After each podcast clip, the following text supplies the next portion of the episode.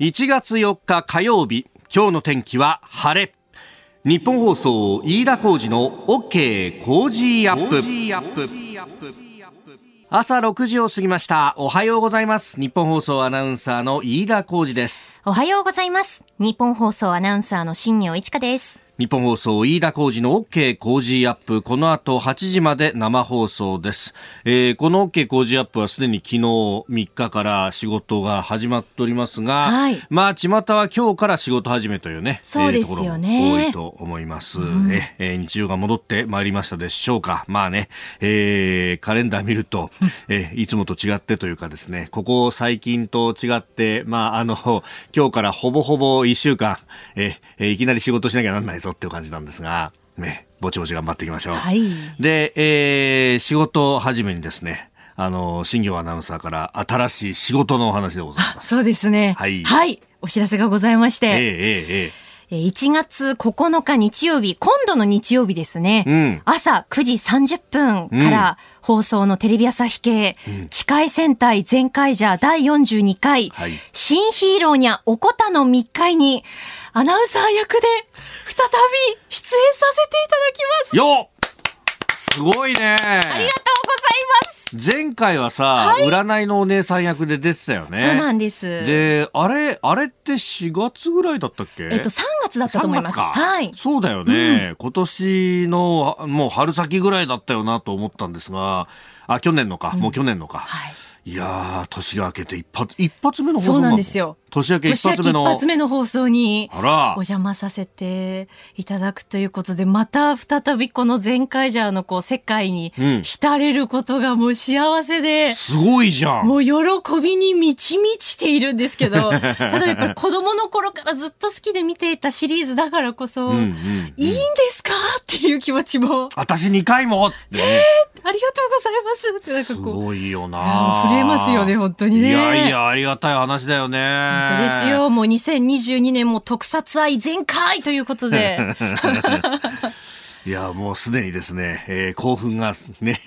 かなりマックスになってますけどそうなんですよ。いや、もう去年もずっとその出演させていただいた後もずっとこう全開ジャーを見ていて、うん、そのこう、ほろっとこう、泣けるところとゲラゲラ笑えるところのこの緩急がすごいこう絶妙で、なるほど。私がお邪魔したその第3回ってそのマジーヌちゃんが仲間になる回だったんですけど、こう占いがこう自分の背中を押してくれる、勇気をくれる、自分の大好きなものってこう心の支えになるよねっていうことをこう感じられて、なるほど。うるうるうるっとしながら見てたんですけど、私も好きなものを貫き通した結果ここまで来たぞと。なんか、わあなんかすごくつながるものがあるなと思って、うわってなってたんですけど、一方でですよ、はいはい、あの、日本放送では月曜日から金曜日、あの、10時12分頃、ハッピーダイアリーでもおなじみの榊原郁恵さん。あ、そうだ。郁恵さん出てんだよね。出てるどころかだよね。はい、あの、主人公の五色田海斗くんのおばあちゃん、やつでさん、やっちゃん役なんですけれども、はいテニスワールドっていう、うん、テニスの怪人が現れた回がありまして、はあはあ、テニスボールにされちゃうっていう。郁恵さんが？郁恵さんが。マジで？はい。そんな回があったんだ。そんな回があったりとか、ええー、みたいな。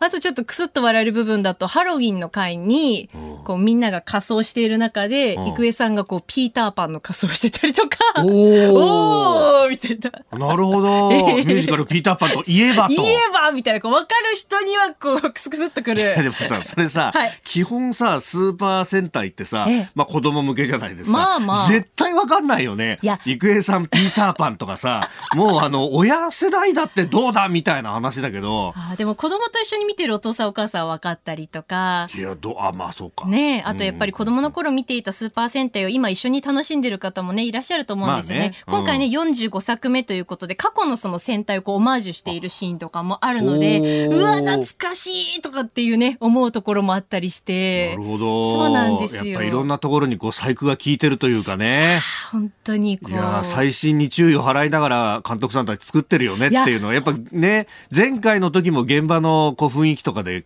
言ってたもんね。そうなんですよ。いろんなところにやっぱりこだわり、熱意というのが感じられて、なるほど。すごいなと思ったんですよね、やっぱり。うん。じゃあ今回もまた、はい。えー、1月9日。9日、今度の日曜日、えー、朝9時30分から。まあ3連休の中日ですから、えー、えー、ゆっくりとご覧いただければと。ぜひ一緒に全カイジャーの世界を楽しみましょう よろしくお願いします。あの、前回ね、出た時にも、あの、監督さんとか、ね、スタッフの方々がこの番組を朝ロケに行く時とかによく聞いてくださってるんだという話をね。ねえー、本当にこの場を借りて、えー、うちの新業がお世話になります。御礼を申し上げます。ありがとうございます。引き続きよろしくお願いします。よろしくお願いします。えー、1月9日、ちょっと、あの、よかったらメモっといていただければと。ぜひぜひ。9時半からでございます。テレビ朝日。はい。系列。はい。はい、機械戦隊全開じゃよろしくお願いします。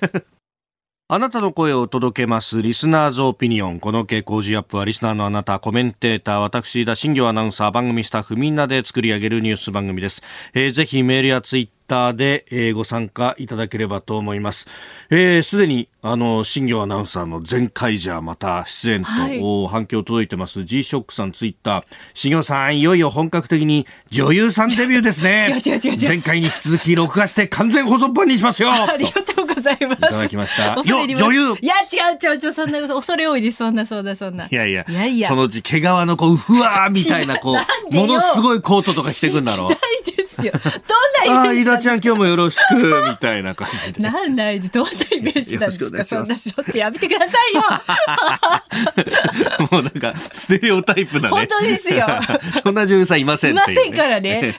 はい、失礼しました。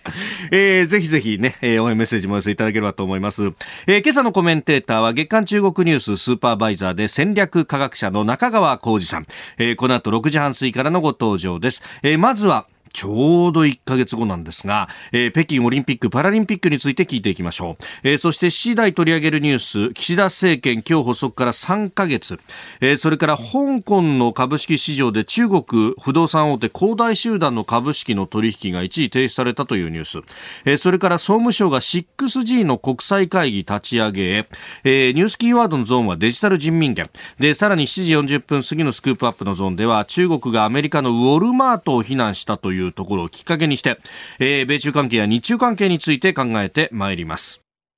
ここが気になるのコーナー、スタジオ長官各社入ってまいりました。まあ今日も、特集記事で一面をき、えー、作るというところが多いですね。朝日新聞は未来のデザインの3回目。感染暮らし支える現場がと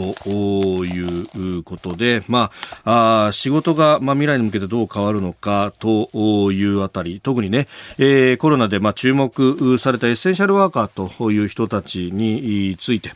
えーまあ、中面ではあのマイケル・サンデル氏のインタビューというか、まあ、記事なども入っております、えー、それから毎日新聞は「おしんと新時代」というね、特集の4回目、え、顔認証容易に突破ディープフェイク脅威拡大と、えー、無料アプリで合成動画を作ってそれと、えー、まあ、あのその中のね、えー、無料動画で作った写真の、えー、元となる人の、まあ、これは本物の、えー、運転免許証があると、実は顔認証を突破できちゃったみたいな話が書いてあります。えー、そんなもんなの？というね。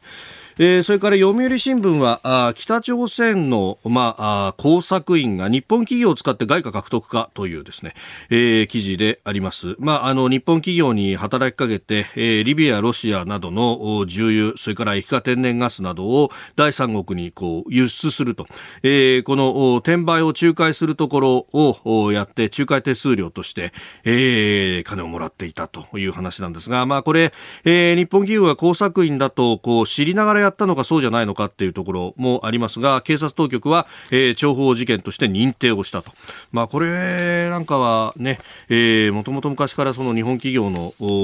協力というものはいろいろなところで言われておりましたけれども、まあ、あのまた新たな事例で出てきたぞという感じであります。えー、それからあ産経は台湾共有要請日本応じずという中国の軍機の、まあ、防衛識別圏等々、まあ、その、えー、外側での動きなどについて、えー、の話。そして東京新聞は防衛費 GDP の1.24%と、えー、増えてるじゃないかというような話が出てきております、まあ、NATO 基準で試算をするとそういう数字になったそうですけれどもそれでも、まあ、2%まではいかないよねという話です。この時間からコメンテーターの方々ご登場です。今朝は月刊中国ニューススーパーバイザーで戦略科学者の中川浩二さんです。おはようございます。おはようございます。明けましておめでとうございます。おめでとうございます。お願いいたします。本年もよろしくお願いいたします。えー、朝の番組としては去年の2月9日以来のご出演とい。うことで、ねはい、えー、その後あの夕方の辛坊さんの番組、はい、辛坊さんが休みの時にも来ていただいたりして、えー、お世話になっております。お世話になっております。さああこの時間はですね1か月後に開幕する北京オリンピック・パラリンピックについてあの今日の紙面ではあと1か月、はい、前途だなみたいな、うん、えー、外交ボイコットみたいなところがいろいろ出てますけど中川さんどういうところがポイントですか？はい。まあ日本から見ると、えー、どうしても外交の話題でね、はい、こうやっぱり人権弾圧ひどいこうチャイナに日本からこう政府の高官を送っていいのかみたいな議論が多くて、で、まあ、あの、テニスプレーヤーのね、女子テニスプレーヤーの選手の一件が、はい、ね、ホウさんの件があって、で、まあ、それでもうこ、あの、世界的には、じゃあ外交ボイコットなんだっていう話がありましたけれども、で、要は中国国内でね、えっと、実際それがどんだけの政権へのダメージなのかっていうところって、やっぱり視点としては日本ではあんまりないのかなというふうに思うんですけども、やっぱりそこの話題っていうことよりもですね、はい、あの、要は中国の、要は人民、一般の人たちっていうのはどういうことを考えているのかっていうと、うん、別にその外の国がどうかっていうことじゃなくて、はい、一番彼らの関心事としては、そのゼロコロナで北京オリンピック、東京オリパラを成功させると、はい、政権が言ってきたわけですよね、習近平氏を。えー、で、何をやってるか、試験制限、日本のレベルではないぐらい、緊急事態宣言ではないぐらいの試験制限をやっていて、うん、まあ一つの尺っていうね、あの、えー、いや場所で、えー、えー、まあ感染者が出たということであれば、もう数百人規模で、いきなり隔離をドーンとやって、出ちゃダメだよと。入り口の鉄の門溶接しちゃったりしますよね。そうみたいなね、ことがあるわけ。で、それっていうのは、じゃあ人民の人たちはよく教育されてるねとか、そういう話じゃなくて、みんな切れてるわけですよ、普通に。あ、普通に切れてる みんなこれ、これきついよねっていう話があって、だけどもちろんそれは表に出るようなね、話ではないですけども、で、もちろん政府としてのプロパガンダをやって、いや、この隔離生活は幸せだねみたいな、よくわかんないプロパガンダまでやってるわけですけども、まあでもいずれにしても別にそんな普通の我々と同じような感覚を持ってる人たちっていうことを想定してもらった方がはるかに良くて、普通に皆さんは嫌なわけですよね。で、やっぱりそういったことをずっと試験制限を抑制してきたにもかかわらず、ゼロコロナやってきたにもかかわらず、えー、じゃあ実際に東京オリパラゼロになってないよねと。むしろウィズ、ウィズの方が良かったんじゃないのと、ゆるくね、みたいなことまで出てきてるわけですよ。だからそういうことから考えると、外交ボコットなんかよりも、はるかにその、いわゆる統治無病性というね、ちょっと難しい言葉ですけども、いや、共産党は絶対間違えないんだと、いうことに対する、えー、いわマイナス点。えー、というものがあるので、はい、まあそういった意味では、その、統治無病性を傷つける、ゼロコロナ政策をやったにもかかわらず、それがうまくいかなそうなと、えー、ことの方が、はるかに政権へのダメージは大きいということはあると思います。まあもちろん、とはいえ、はい、それが政権を例えば倒す、転覆するような話には全くなってなくて、そうそんなに大きい話じゃないですけど、要は外交ボイコットと比べれば、べえー、はるかに政権ダメージとしてはそちらの方が大きいですよということはあると思います、ね、あの、中国ってゼロコロナずっとやってますよね、はい、もうガーンと隔離してみたいなのって、でそれと今回のこのオリンピックの話っていうのは、また別ですか？むしろその冬季オリパラに向けて、ゼロコロナっていう、はい、まあ、その一番最初にね、起きた頃っていうのは、発生した頃っていうのは、武漢で、のっていうのは別にしても、この1年ぐらいには本当に東京オリンピック、えー、冬季北京オリパラのために、うんうん、えー、いや、ゼロコロナ政策なんだということを強く訴えていたので、まあ、そういった意味では、そこに関する統治の無有性というのは出てくるでしょうねというふうに思いますね。うん、ある意味、ここにこう締め切りがガンとあるみたいな感じですそうですね。だからそこで成功させなければいけなかったのに、うんうんうん、まあ、さすがにウイルスは読めなかったというところはあるんだと思いますけどね。なるほど。はいえー、ここでですね、中川さんから本のプレゼントのお知らせです。はい、ありがとうございます。ありがとうございます。えー、去年6月、徳間書店から発売された巨大中国を動かす赤い方程式、モンスター化する9000万人党組織の世界戦略。それから去年8月ワニブックスプラス新章より発売されましたデジタル人民元、赤いチャイナのマネー派遣構想。こちらを一冊ずつプレゼントいたします。それぞれ中川さんらしいオリジナルのしおりもついております。はい、メールの件名に本プレゼントと書いてご応募ください。コージーアットマーク 1242.com、 COZY コージーアットマーク 1242.com、えー、今日の深夜0時まで受け付けまして、えー、当選者の発表は、えー、商品の発送をもって返させていただきます。えー、中川さんの本、えー、巨大中国を動かす赤い方程式、そしてデジタル人民元、えー、それぞれ一冊ずつプレゼントでございます。えー、以上、プレゼントのお知らせでした。あなたと一緒にニュースを考える飯田浩二の OK 工事アップ。では、7時台最初に取り上げるニュース、こちらです。岸田政権、今日で発足から3ヶ月。東京都で新型コロナウイルスの新規感染が3ヶ月ぶりに100人を超えたことを受け岸田総理大臣は昨日松野官房長官や後藤厚生労働大臣ら関係閣僚と新型コロナウイルス対策について協議しました。去年の10月4日に発足した岸田政権新型コロナの変異株オミクロン株への対応やアメリカのバイデン大統領との対面外交の早期実現に向け注目が集まっております。私立校長というのが各紙載っていたりもしますけれども、長田さん、どういうところに注目したらいいですか？いやだ、もう外交の関係から言うと、はい、やっぱこれ、本当にまあ今年の参院選まで超安全運転だなという感じがいたしますね。えー、まあ、もちろん内政に関してもね、そうなんですけども、えー、まあ、あの、バイデン政権とのね、まあ、バイデンさんとのこう会談っていうものも、まあ、伸び伸びになった形になってますし、で、まあ、もちろんそこの中でね、あの、前回、あの、菅政権の最後の時に、やった時に、まあ、いろんな意味でこう環境問題、カーボンニュートラルだと、これ結構いろいろ言われたということとかもあって、また会うとね、またいろいろと問題を起こすんじゃないかっていう、多分その警戒心もあって、多分動かない方が得であろうというふうに思われてるのかなという気はしますけどね。なるほど。えー、万事につけ今動かない方が得策。えー、まあ、台湾に関してもどう連携になってるんだという話が出たりだとか、えー、えー、関係に関してはどうなってるんだという、アメリカの関心事をいろいろと当然聞かれたりとかね、約束させられるというのは当然なわけで、えー、まあ、その中ではそのプラスよりもマイナスのが多いので安全運転なのかなというふうには思いますけどね。なるほど。えー、そうすると、こっちとしてもというか、岸田政権としては、まあ、あの、あ、会わなきゃなんないけど、そうすぐには会いたくないみたいな。だから会う、会うということメリットですよね。例えばそれをやることに政権の支持、浮上することもありますよね。あの、よく外交やってるということで。だけど多分、今の段階であると、不確定要素が多くて、はい特に宿題が多そうだし、これは今会っちゃうとまずいんじゃない、はい、ということで伸び伸びになってるのかもしれないですしね。なるほど。えー、で、これで、ただ、アメリカとの関係をこう、そのままにしておくというか、あんまりこう、無理にもできないですよね、環境的にも。いや、もちろんだから総理のお考えっていうのはわからないですけども、えー、ただいずれにしてもその政権か、まあ国の駅かというかですね、まあ党駅、はい、政権駅か国益かというのが、うん、あの、いわある意味では完全に一致してないと。いわゆる参院選っていうものがある限り。ということから考えると、やっぱりその国がどうとかっていうことの第一前提というよりも、どう政権を維持させたりとかっていうことは、多分主眼として、えー、まあ党内の基盤をあの高め強めるためにやってるんだろうなというところは、外から見ても見受けられますけどね。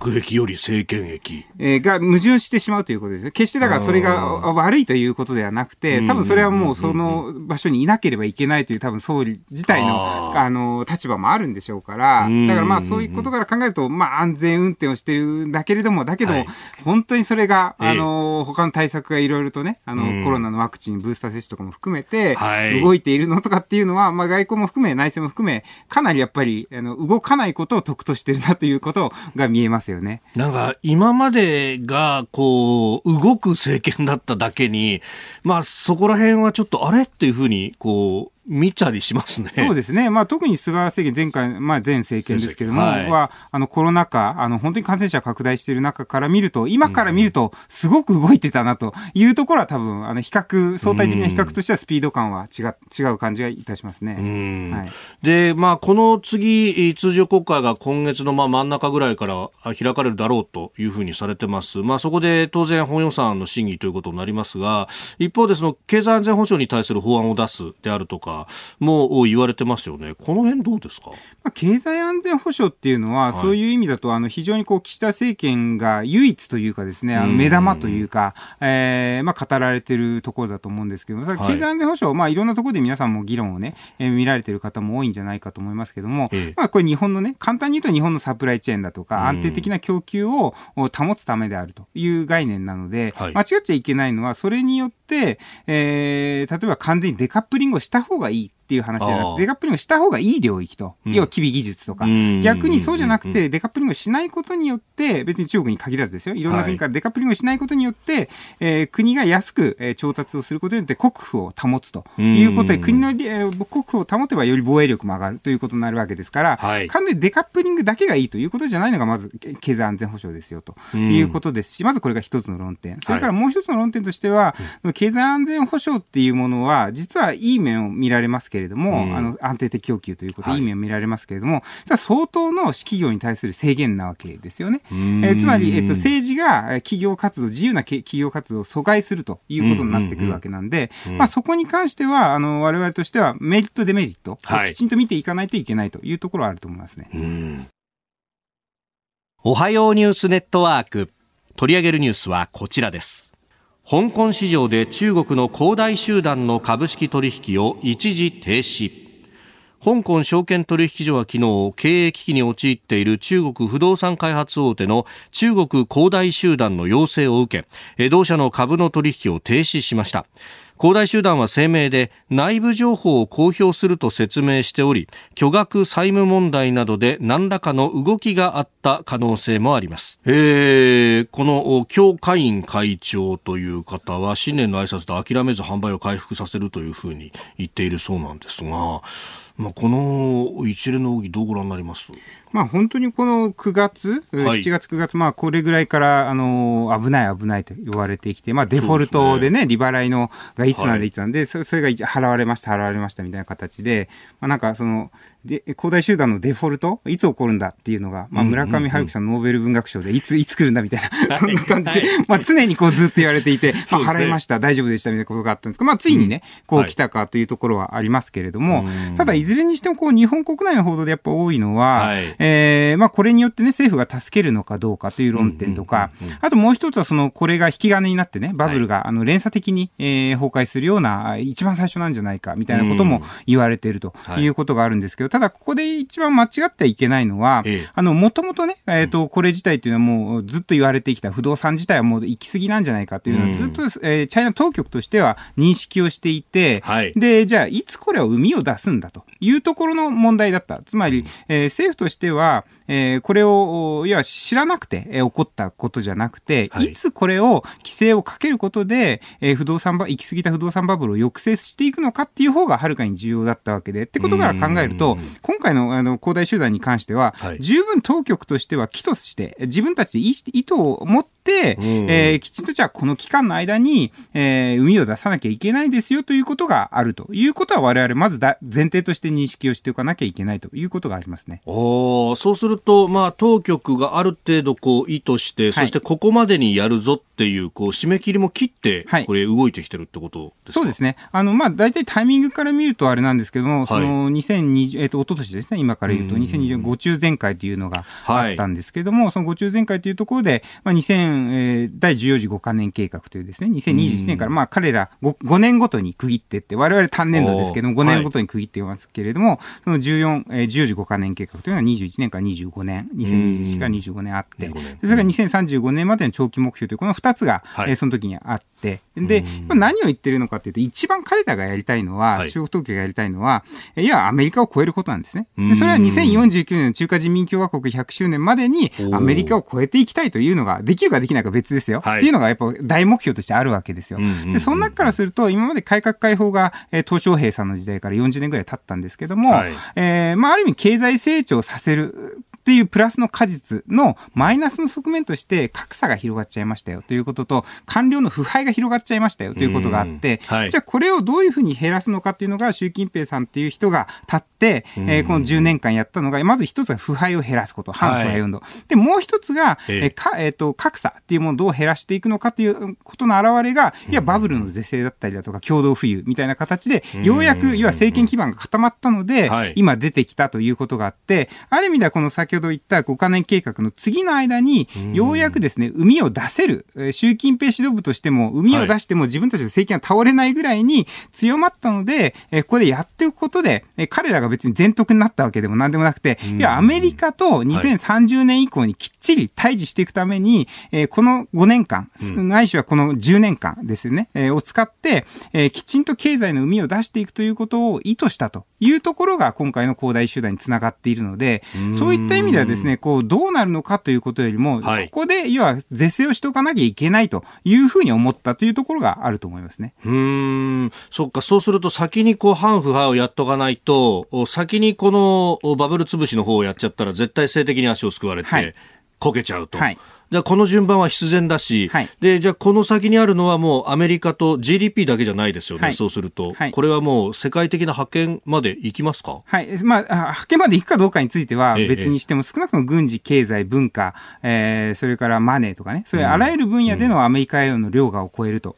量が量がすると。い。うことを言ってる中で、まあ、ある意味ではその AI で、えー、論文の特許数がね、えー、アメリカを超えただとか、まあ、いろんな分野で、えー、超えてる部分は出てますけれども、ただそれでもまだまだ全然中国の方が弱いわけですよね、今の段階では。で、それを要は超えていくためには、きちんと国内問題を是正させなきゃいけないという、この5年間、特にバイデン政権でぐだぐだするだろうというのが、はい、ちょうど先ほどのご中前回の時が、アメリカの大統領選だったんですよね、タイミング的には。はい、なので、そこから出てきたのが、要は恒大集団を叩くことであり、それから、えっと、去年あったことで、教育産業を叩いたり、テック産業を叩いたり、はい、いろんな意味で、要は締め付けが強く見えますけれども、それは明らかに経済活動に対して冷や水をかけることですよね。で、日本からするとバカじゃねえのみたいな言い方もありますけども、いや、そうじゃなくて、冷や水をかけることによって、ここで、いや、海を出しておかないと、多分次勝てないと。2030年以降。っていうことを、いや、危機感のもとでやっているというところが強い。まずこれが外交的な話。もう一つは、内政的な側面も恒大集団っていうのはあって、実はですね、その、一番、えっ、と、政権として内政として問題視しているのは少子化なんですよね。少子化。で、これはなんでかというと、2002、まあ、国勢調査みたいなのが2019年、えー、に、2020年に実施された国勢調査があるんですけれども、はい、まあ、これで、えっと、合計特殊出生率というのが、うん、えー、1.3だったんですね。で、もともと政府国会って1.8だったんですよ。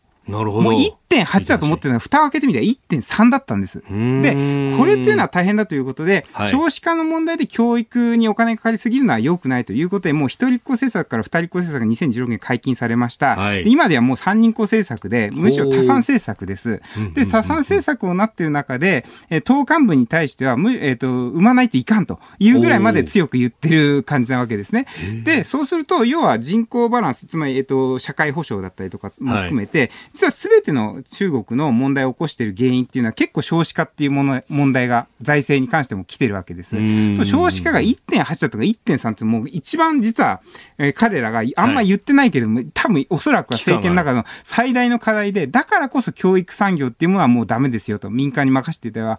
お金がかかりすぎるから。そう。だから、生まない理由というのは、政策じゃなくて、もはや意欲による。なるほど。えー、先進国型の。そうそうそう、ものになってきてますよということは彼らは認識していて、だから3人声言ったら多分無理でしょうということ考えそういうこと考えると我々としては絶対やらないけれども、はい、じゃあ教育産業が悪いんだから潰しちゃえみたいなことを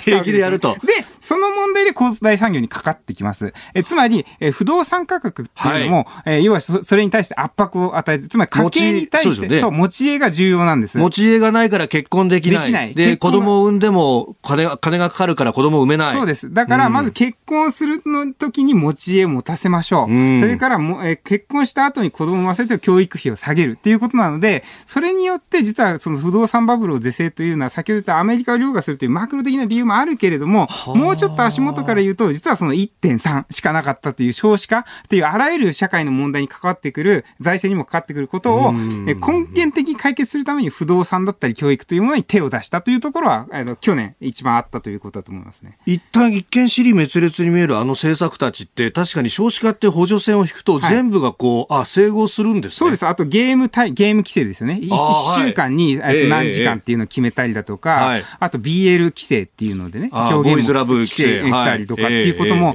実はそれも少子化に対して子ども教育が、公が、えーと家庭に合った教育に対して介入していきましょうという話ですから、だから極めて実は少子化っていうのは彼ら言ってないけど、実は一番やばい話題だから、だから外交部活動が全然そんなレベルじゃなくて、もう、えー、もっと言うとその国内人権問題レベルじゃなくて、少子化の1.3っていうのが多分一番の問題だったはずです。なるほど、はい、よく言われてるのはあの合計特殊出生率2.3以上じゃないと人口は維持できないと言われている、はい、でまあ、1.8ぐらいだったら緩やかに人口は減っていくけれども社会にそれほど圧迫がない、はい、1.3までいくと相当ガタンと下がっちゃうそうですね。でそこに関して、まあ、えっとチャイナの報道って問題があったりするときっていうのは自己批判みたいな形で、えええっと政権こういうのも問題ありましたみたいなことで自分でこうあの自白をするするんですけども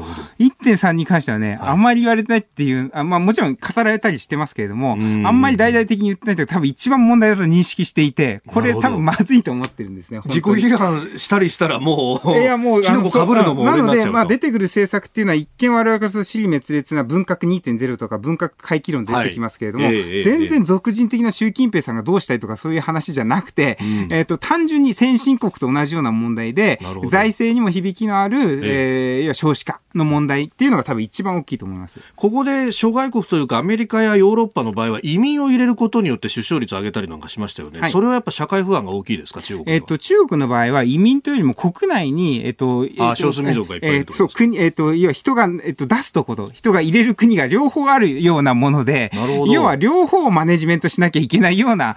課題を抱え抱えてるわけですね。だからあの簡単に入れるっていうことになるとじゃあ今度農農村問題産農問題とか言われますけれども、はい、じゃあ農村問題どうすんなとか。で今度農村問題を手つけてしまうと何が起こるかという食料安全保障です。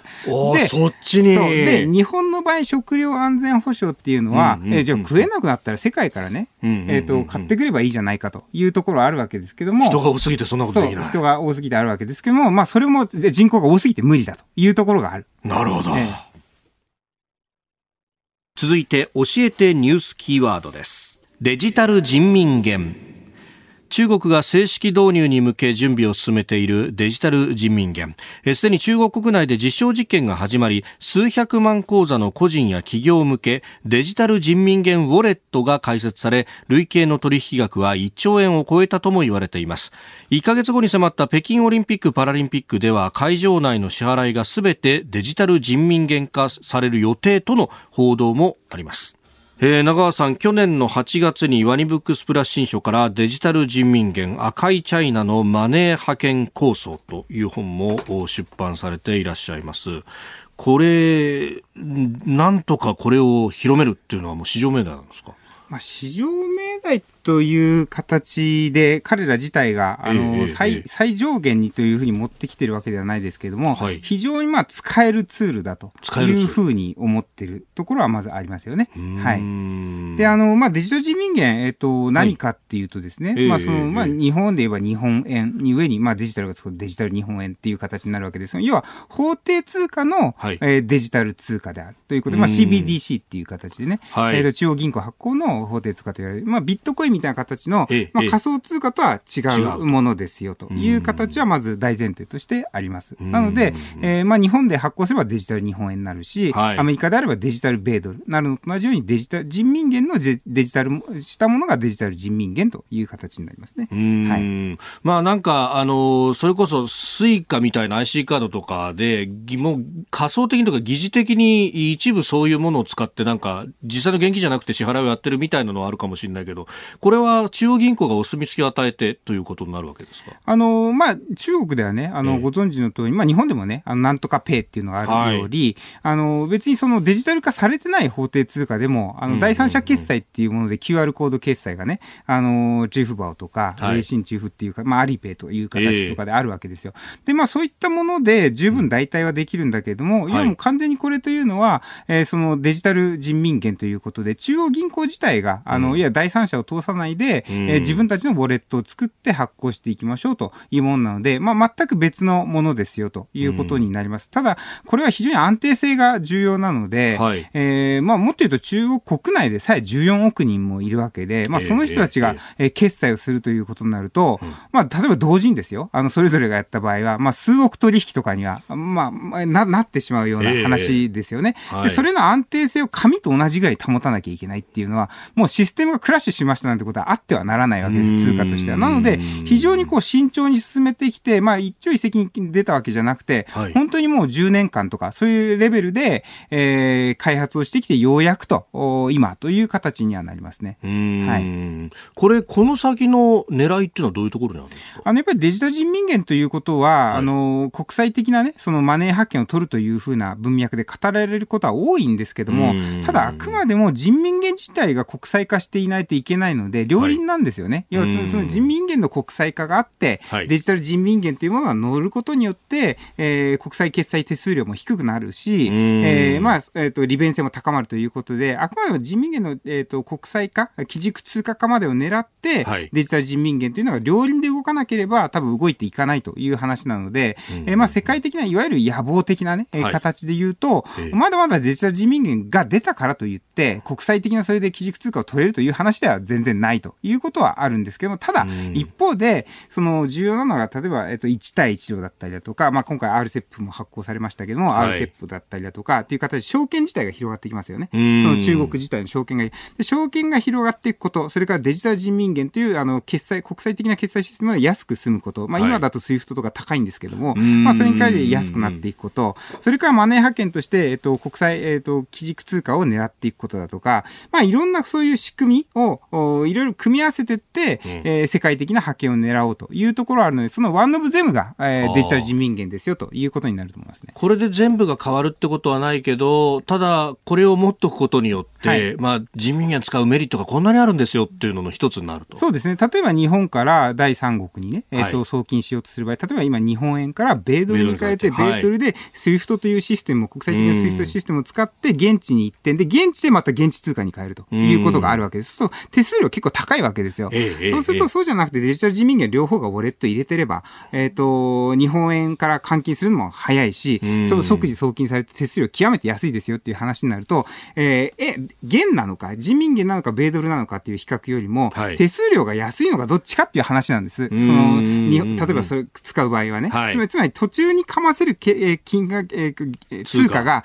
何であろうと、はい、我々飛ばすのは自国通貨から現地の通貨なので、じゃあ真ん中に変わってるものは何だっていいわけです。そういう商売人からしたら。で、そういうことから考えると、メリットを感じる、えっ、ー、と、ビジネスやられてる方っていうのは多いかなというところは、単純に安いって話です、手数料が。ということで、えデジタル人民元というのはそういうツールとして、その安いですよと、はい、決済通貨として、で、イデオロギーがどうとかって話じゃなくて、いいですよということで、どんどんと、えー、決済手段として入っていく可能性はあるということはあると思いますね。うん。これ、アメリカの当局など、あるいはヨーロッパユーロっていう通貨ありますが、はい、そういうこう中国の動きみたいなものに対してカウンターを当てていかないんですか？あの、まあ、えー CBDC、あのデジタル中央銀行の、えっと、デジタル通貨ですよね、はい、っていうものは各国考えてるし、欧州なんかも結構早く考えたりしてるんですけども、うん、ただ難しいのは、はい、結局先ほど言ったように安定性なわけですよ。うん、そうすると、はい、アメリカが難しいのは、えー、基軸通貨であるがゆえに、えー、それをやろうとすると、えっ、ー、と、もっと安定性が必要になる。つまり、小国であればあるほどちっちゃい国だから、別にその、やったとしても、失敗したとしても米ドルにヘッジが効くし、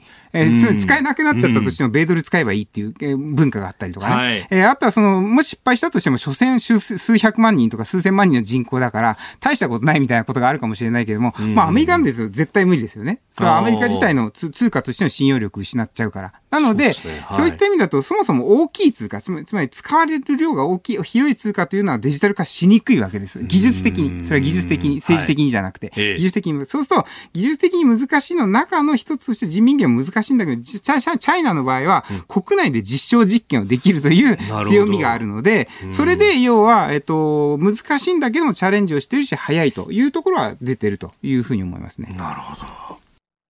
さあ、続いて、ここだけニューススクープアップです。この時間、最後のニュースをスクープアップ 中国がアメリカのウォルマートを非難。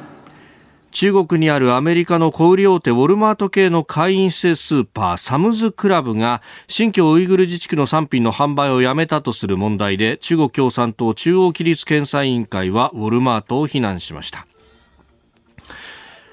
えー、声明の中である地域からの全製品を正当な理由なく除外する行為の背後には隠れた目的があり、えー、愚かで近視眼的であることをあらわにするほか確実に悪い結果をもたらすと非難、えー、一方でウォルマートはコメントを控えております。まあこれ、アメリカ国内は法律ができたということもあって、まあ、下記をリスクヘッジに出ているようなところもあると思いますが、どうご覧になりますか？まあ、民間企業からしたら、こんだけね、うん、あの、話、えー、はい、噂も含め、まあ、レピュテーションリスクなんていうね、難しい言葉で言うと言いますけれども、まあ、その人権問題がね、あるから、まあ、そのさ、えー、産品を使うことは、はい、えー、やめましょうという話が、まあ、社会的に広がれば、それが、えー、真実であれ、真実でなかろうと、当然ながら控えるというのは、まあ、民間企業としては当たり前なのかなというふうに思いますよね。ただ、ここでちょっと気になったこのニュースで、あれですか、中国共産党側でいうと、規律検査委員会というところが非難していると、まあ、これはちょっと気になるところで、規律検査委員会ってそもそも、あの、腐敗対策とかをやるところなので、はい、なんか外交部とかですね、例えば宣伝部とかね、そういう話じゃないっていうのは、これは何なんだろうというふうにはちょっと、今、この紙面を見て思いましたけどね。おえー、これ、政府機関じゃなくて、党側の委員会が出しているしかも、ここがやるのは、要は、えっと、不反対、腐敗対策とかなんで、全然その、なんて外交的な話をやるところじゃないんで、まあ、そういうことからすると、まあ、そこが言うっていうのは、別になんか外交的には大きな意味を持ってる感じではないような気もしますけどね。なるほど。えー、やや、こう、部署違いというか、部署違いか。なんでこの話が出たのかなという気がします。あの、うん、ええはい。なるほど。で、まあ、アメリカはこの、まあ、人権というところで、まあ、ヨーロッパもそうですけれども、まあ、攻勢を強めてきているようにも見えると。うん、この辺っていうのは、こう、行き着く先っていうのはどういうところがいや、これ難しいのは、はい、結局まあ、その、我々側としては中が見えないと、チャイナの中が見えないということで、えー、まあ、人権弾圧があるという想定のもとでね、うん、あの、動くということで、まあ、この流れになってるわけ。まず一つの問題としては、まずそれを我々確証を持てるだけのインテリジェンスという、うんうん、まあ、情報、諜報力というかね、はい、えー、を持って、まあ、まあ、日本だけ独自でもいいし、もしくはアメリカがやるんだったらアメリカ独自でもいいんだけども、まあ、それを持てるかどうかということで、まずそもそも白黒を自分が持ってるかどうかということですよね。で、はい、持った上で、じゃあそれが黒なんだったらば、きちんとそれは非難しましょうと。で、逆に黒だとしても、何らかの政治的な取引のために、えしないでしょということも政治としては判断としてあるあるかもしれませんが、ただいずれにしてもファクトをこう確認する手段を持っているかどうかというのがある、えー、なければならないということがまず一つで、それに関して我が国っていうのはどうですかということは、これはなかなか疑問が残るとい。うことが一つと、はい、あとこれが、えっと、日本側の話ですよね、うん、日本国内にインテリジェンス機能が弱いので、その避難、避難する前の前に、はい、まずはインテリジェンス機能というのがどうなんだろうということを、まず我々は考えなきゃいけない一つと、もう一つは、その、実際にその新居の人たちがかわいそうだとい。う話からの、はい、まあ、情緒論的なね、ところで、まあ、それが本当に起こっているという前提のもとでね、人権脱が起こっているというもとで動くんであれば、うん、じゃあそれを動くとですね、どういうことが起こるかというと、新居の産業を下げるわけですよ。要は産業自体を、はい、低減する。と、そ、そこにいる人たちの経済循環というのが回らなくなって、彼らどうするかというと、北京中央によりすがるようになるわけです。北京中央としてはそれを見て、はい、より補助金を出したりだとかっていう形で保護政策を取るということになると、まあ、より一層ですね、依存が強まるわけですね。つまり、経済的な自立ができなくて、はい、えー、国家に対して頼るようになるということになると、実はより一層統制だったりだとかっていう方向には進んでくるわけで、人権のために我々やってるんだとしてもですね、はい、そそれをやればやるほど、実は新疆の人たちがこういったボイコットが起こってしまうと、えー、ボイコットというか、その産品を買わないという我々の動きが起こってしまうと、実はそこの産業経済をマイナスにして、ひいては、えー、彼らが経済的な自立を失わせるということになっているので、まあ、いくつか問題が複合的にちょっと含まれているので、単純にこれを人権のために我々やってるんだというふうに言ってですね、はい、あの、彼らから買い控えをしてしまうということになると、実はどこに向かってやってるのかわかんないという状況にはなりかねないということも我々認識をしておかないといけないと思いますね。制裁のジレンマみたいな。そうですね。なので、うん、あの、まあ、決してね、これ手段として悪いことではないし、えー、当然ながら人権外交というのも岸田政権の下でやられているので、はい、あの、その辺強く我々認識した上でですね、その、重視をして人権を重視したという立場でやらなきゃいけないんだけど、ただそのためには何しろ現地のファクト、をどんだけ持ってるのかというのは重要なんで、まずそこの元にやりましょうという議論を先にした方がいいのかなという気がしますけどね。まあ、その意味で言うと、あの国家安全保障局の中なのか、はい、まあ、外務省なのか、はい、まあ、そういうこう、ね、日本版 CIA みたいな話が出てきたりもしますけれども、はい、今のところそういった組織はないわけですよね。そうですね。まあ、特にその法体系だけじゃなくてですね、その人材育成も含めて、まあ、情報っていうのはある意味大国がやるものであってというところがあって、まあ、日本はそういった意味では、えー、敗戦後ですね、まあ、あの、いろんな制限を受けてきたというところがあったわけなんで、はい、まあ、そこを改めてきちんとしないと、いや、何も情報がない中で棍棒だけ持ってバカバカ叩いてても、何が、何が起こるか分かんない。ひょっとしたら間違った方向叩いてるかもしれないというところもあるので、まあ、叩くのはいいんだけれども、ただその前提となる何がという、その灯籠というか、えー、灯台みたいな形で光を照らすものは必要でしょうというふうには思いますよね。うん。で今日お話伺ってきて、そのまあ少子化っていうものがこうある意味こうベースとして問題の一つとしてはある中で、はい、えー、まあ中国はそれを乗り越えようとしている。でその先にはこうアメリカとの直接対決みたいなものがある。はい、その全体の流れの中で日本はどう位置取りをしながらどう舵取りしていったらいいと思います？そうですね。あのまあ経済安全保障がやっぱりこの岸田政権でも鮮明にね強く言われている通り、はい、まあその経済安全保障なんかというのその脱中国みたいなことで言われてますけども、これなかなか難しいのは何かっていうと、あの例えば半導体とかに関してもですね、別に今まで中国からの半導体の輸入がすごい多かったわけではないと。いうことで、別に他の国から調達しても安定供給というためだったら満たされるわけですよね。えー、だけども、その、えー、安全経済安全保障なんだということのもとに、えー、言われてますけども、実は、えー、安定供給であれば、他の国から十分手に入れられたものに関して、えー、はい、いやばらまきに使われる理由にされかねないわけですよね。経済安全保障なんだということで、じゃあそのために国として、えー、お金を出しましょうということになると、うん、まあいろんな意味でばらまきのか、もちろん正しいケースもありますよ。だけどもそれは我々はちゃんきちんと監視をしていかなきゃ、チェックをしていかなきゃいけないし、はい、なおかつそれっていうのはその一般企業の民間企業の自由な国際取引というものを、制限をする、極めて統制経済的な話に近づいてくるわけなので、はい、まあ我々チャイナと戦うときに大きな話をするとですよ、自由と民主じゃないんだという話でやってるわけですけども、実はその非自由化の方向が、えー、経済安全保障なわけですよ。だから我々何と戦ってるのかって言ったら、もっと大きいチャイナということにもさらに根源的に考えると、実は非自由と戦ってるわけです。非民主、非自由と戦う。だけども実は統制経済を強めるということは、はい、経済安全保障。実はそれは非自由に我々自体が進んでいってしまう。もっとじゃあ民主の方は何かっていうと、はい、えー、じゃあ例えば接種化率どうなんですかみたいなことを考えると、はい、我々、まあ与党も含めてね、非常に接種化率が高い。これ民主的じゃん。つまり選挙は我々普通選挙なんで、民主的だけれども、だけどそもそも並んでる顔自体がそうじゃなかったらば、それは本当に民主的なのかっていうことが、非民主的ですよねっていう話にまでなってくるわけですよ。だから我々戦ってるのは何かっていうのをきちんと考えた。チャイナっていうことよりももうちょっと大きい根源的なところは、その非自由であり、非民主と戦ってるのに、我々自体が非自由と非民主に向かっていたら、これ何にもなくなっちゃうわけですよね。だからそういったことから考えると、きちんとですね、改めて我々は敵は何なのか、あっていうことをもうちょっと考えて、そう、それをきちんとね、結晶化させていくというか、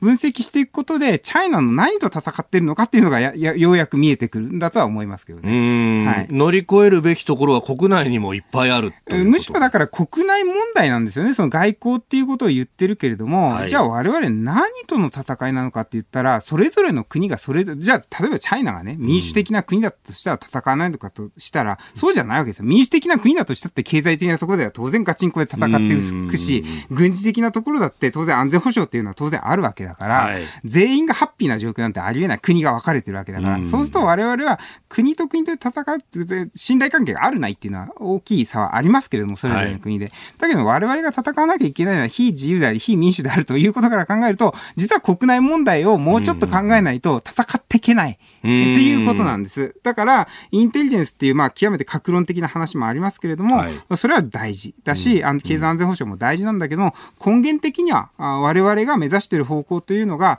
何なのか、どういう主義を目指しているのかということを考えていくということが最近だいぶ弱くて、チャイナがあるから、そこを叩けばいいっていう状況になっていて、もちろん叩かなきゃいけないんだけれども、それは我々自身が考えることを忘れる免罪符になっちゃってるっていうところもありますよね。そこで思考停止せずにっていう、そして国内でこう手をつけなきゃいけない、改革しなきゃいけないところもあるし、そでそれによって経済上げていかないと、戦うその余力がないだろうって話もなる。そう。だから経済安全保障なんですよ。えっ、ー、と、価値観が異なるチャイナとか手を組めないんですよっていうことで、まあ、すべてがなんか、チャラになっちゃってるというか、見えなくなってるということは我々危険なので、まあ、その米中という構造はあれどもですね、はい、対立構造はあれども、日本の立場としては改めて、えー、自由と民主っていうものはどういうものなのかということを見つめていったりだとか、インテリジェンスを高めるのが多分重要なことなのかなと思いますけどね。お聞きの配信プログラムはニッポン放送飯田浩司の OK コージーアップの再編集版です。ポッドキャスト YouTube でお聞きの皆さん通勤や移動中に最新ニュースを押さえておきたい方放送内容を少しでも早くお聞きになりたい方スマホやパソコンからラジコのタイムフリー機能でお聞きいただくと放送中であれば追っかけ再生も可能ですし放送後でも好きな時間に番組のコンテンツを自分で選んでお聞きいただけます。ポッドキャスト YouTube に盛り込まれていないコンテンツや最新ニュースと気象情報スポーツの結果やエンタメ情報飯田アナウンサーとコメンテーターとのフリートークさらに医師が週替わりで登場健康や病気の治療法を伺う早起きドクター。さらに肌道子さんの「いってらっしゃい」黒木ひとみさんの対談コーナー「朝ナビ」など盛りだくさんですぜひ日本放送のエリア内でお聞きの皆さんラジコ、ラジコのタイムフリーでチェックしてみてください。